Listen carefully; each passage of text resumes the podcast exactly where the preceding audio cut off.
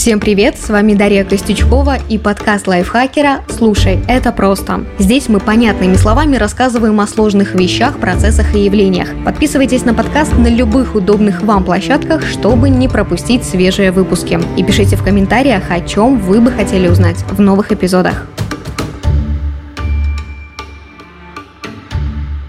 Летом этого года биологи из Университета Северной Дакоты, что в США, смогли вырастить земные растения на астероидном грунте, а точнее на имитаторе углистого хондрита. Хондриты – это самый распространенный тип метеоритов среди всех падающих на Землю. Стараниями ученых на этой внеземной почве взошли побеги перца чили, редиса и салата. А несколькими месяцами ранее, весной, исследователи из Университета Флориды впервые в истории вырастили зелень на лунном грунте. Для исследования 12 12 граммов пыли с земного спутника выделила НАСА. Эта порода прилетела к нам с различными миссиями Аполлон. В общем, в пробирке с лунной пылью зелень росла чуть медленнее, чем в земном вулканическом пепле. Их корневая система растения оказалась не такой развитой. Но все же только вдумайтесь, семена дали побеги и смогли взойти на пыли с Луны. Ученые не первый год исследуют разные объекты нашей Солнечной системы, чтобы понять, сможет ли человечество куда-то переехать, случись что с Землей. О том, есть ли прямо сейчас шанс обжить другую планету, попробуем разобраться в этом выпуске. Что такое терраформирование и где именно вне Земли люди могли бы обосноваться? Сентябре 1991 года 8 человек в специальных защитных костюмах, как из научно-фантастических фильмов, вошли под своды огромного стеклянного купола. Внутри на полутора гектарах территории выстроена целая сеть независимых экосистем. Здесь есть и тропический лес, и миниатюрный океан с необычным химическим составом, а еще пустыня, саванна и устье реки с мангровыми зарослями. Солнечного света здесь достаточно для фотосинтеза растений, чтобы поддерживать уровень кислорода. Черви и микроорганизмы заняты переработкой отходов, а насекомые – опылением растений. Для людей место здесь тоже нашлось. Есть техноблок и кухня. Вообще вся эта замкнутая система построена так, чтобы работать автономно и обеспечивать всем необходимым своих поселенцев. Их группа немногочисленна четверо мужчин и четыре женщины. Среди них есть эксперт по сельскому хозяйству, ботаник, океанолог, механик, технический ассистент и врач. На этот э, своего рода Ноев ковчег версии 2.0 вместе с людьми отправились 3800 видов растений и животных. Вот так всем вместе под стеклянным колпаком им предстоит жить, а может быть даже выживать, неопределенное количество времени. Может быть месяцы, а может и годы. Для связи с человечеством у команды остался лишь один компьютер. Первое время все шло неплохо. Команда выращивала собственную еду, следила за порядком на ферме, заботилась о животных и ухаживала за растениями. Колонисты ставили эксперименты и писали отчеты. В свободное время плавали в искусственном океане, а на праздники пекли веганские банановые торты. Поначалу все это выглядело прямо как какой-то научно-фантастический сон наяву. Проблемы начались позже, спустя примерно 15-16 месяцев. Первой сломалась пустыня. Влага скапливалась под потолком и проливалась уж слишком частыми дождями, что совсем не ок для засушливой экосистемы. Затем стали погибать кораллы в океане. Но больше всего проблем создали бактерии в почве. Видимо, инженеры что-то не учли при проектировании подкупольной жизни, и, короче говоря, из-за чрезмерного размножения этих самых бактерий в воздухе стало падать содержание кислорода, а концентрация углекислого газа, наоборот, выросла аж в 12 раз по сравнению с обычным земным воздухом. Колонисты стали в буквальном смысле задыхаться и сильно худеть. Некоторые члены команды потеряли примерно треть своей изначальной массы. Многих стали покидать силы, появилась апатия и хроническая усталость. На фоне всего этого неладного самочувствия начались межличностные конфликты. И тем не менее, группа продержалась два года – но когда стало ясно, что выжить не получится и все эти мучения лишь трата времени, колонисты вышли за пределы защитного купола. На этом эксперимент закончился.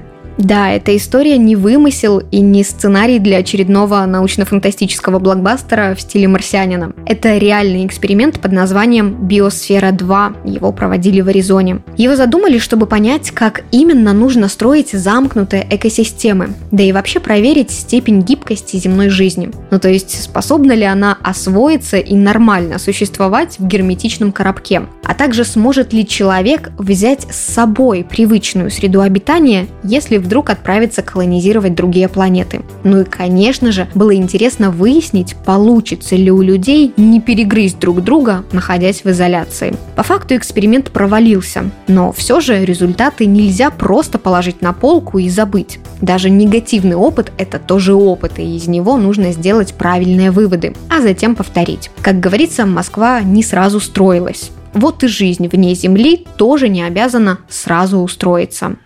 Неужели люди и правда когда-нибудь смогут обжить другую планету? Вообще это не невозможно, но, скорее всего, изначальные условия на поверхности будущего дома человечества придется изменить. Этот процесс называется терраформированием. Терраформирование – это целенаправленное изменение климатических условий, атмосферы, температуры, топографии или экологии планеты, спутника или же иного космического тела. И все это для того, чтобы сформировать там условия, пригодные для обитания земных животных, растений и человека. Пока терраформирование носит скорее теоретический характер. Этот термин впервые появился в 1942 году. Писатель Джек Уильямсон использовал его в своей повести «Траектория столкновения». Но справедливости ради нужно сказать, что идея подогнать условия на других планетах подземные родилась намного раньше самого термина в работах других авторов-фантастов. Из современных же примеров лучше всего подходит фильм Ридли Скотта «Марсианин» с Мэттом Деймоном в главной роли усилилась до высшей степени опасности. И нам пришлось свернуть программу. Но в ходе эвакуации астронавт Марк Уотни погиб. Так думали на Земле, но Марк Уотни выжил и остался один на Марсе, в полуразрушенной станции. У меня нет связи ни с Землей, ни с ребятами по команде. А если бы даже была, корабль доберется до меня лишь через 4 года. Жизненные ресурсы базы рассчитаны на 31 день. Короче, я в такой засаде, что остается только одно. Попробовать вылезти из этого дерьма с помощью науки. Итак, прикинем. Мне надо вырастить урожай на планете, где не растет ничего. После выхода картины на экран мемы про картошку на Марсе заполонили интернет. Ну а чем там закончились приключения Марка Уотни, рассказывать не стану. Лучше посмотрите фильм, он, правда, классный. Какие планеты или спутники ученые рассматривают для терраформирования и как его можно сделать? На самом деле это длинный и довольно сложный путь, который, повторюсь, пока существует только в теории, ну и в кино еще. Но вообще, если уже развивать мысль, то есть несколько вариантов подогнать под себя климат другой планеты или Луны. Луна – это не только имя спутника Земли, но еще и общее название естественных спутников планет. Так, например, вокруг Марса вращаются две Луны – Деймос и Фобос, а у Юпитера известно аж 80 лун, но их может быть и больше. Пока что рекордсмен по количеству точно установленных спутников – Сатурн, в его окружении 83 Луны. Итак, для начала надо бы найти похожие на нашу Землю космические объекты. Я сейчас перечислю лишь минимальный список критериев – в наличии должна быть вода, хоть в жидком, хоть в застывшем виде, это не так важно. Должно быть магнитное поле. Оно обеспечивает защиту от космической радиации. Нужна достаточно сильная гравитация, чтобы долгое время удерживать атмосферу и гидросферу, кстати, тоже. Должно хватать звездного тепла и света. Это важно для прогрева атмосферы и поверхности планеты. Про зону обитаемости, или как ее еще называют, зону Златовласки, мы уже рассказывали в выпуске про экзопланеты. Послушайте, если еще не сделали этого. Нужна, собственно, сама поверхность. Твердая, разумеется, потому что невозможно обустроить газовую планету. Уровень радиации должен быть безопасным для жизни человека. И, наконец, исключительно важно отсутствие астероидов. Динозавры не дадут мне соврать по этому поводу. Терраформирование – это непростая релокация. Все, кто хоть раз в своей жизни переезжал на новую квартиру, знают, как это муторно, сложно, долго и дорого. А тут вообще речь идет о космических полетах. Взять такси и съездить что-то забрать, если забыл, или докупить, если чего-то не хватает, уже не выйдет. И поэтому прежде всего ученые рассматривают для колонизации Луну, Венеру и Марс. У каждого из этих трех объектов есть свои плюсы и минусы. Например, Луна близко к Земле, всего три дня полета. Хорошо изучен ландшафт, и в целом это довольно понятный ученым объект. Но на Луне почти нет атмосферы, слабая гравитация, а еще спутник уязвим для астероидов. Марс. Параметры его грунта близки к земным, и на местной почве можно было бы выращивать растения. Сутки по времени почти как земные. А еще на Красной планете есть атмосфера. Правда, на 95% она состоит из углекислого газа, да и кислорода там нет. Но все же атмосфера есть. Из не очень удобных моментов Марс холодноват, температура его поверхности в среднем минус 63 градуса. К тому же на Марсе нет магнитного поля, и, следовательно, он не защищен от радиации. Также там слишком низкое атмосферное давление, да и вода в чистом виде существовать не может, хотя там и есть запасы льда. А вот сестра-близнец нашей Земли, Венера, напротив, теплее, даже горячее Марса. Температура там аж плюс 467 градусов. У нее есть плотная атмосфера, это плюс. Но она ядовита для людей и более чем на 96% состоит из СО2, это, конечно, минус. Так же, как и отсутствие магнитосферы. А это значит, что солнечная радиация там будет опасно высокой для человека.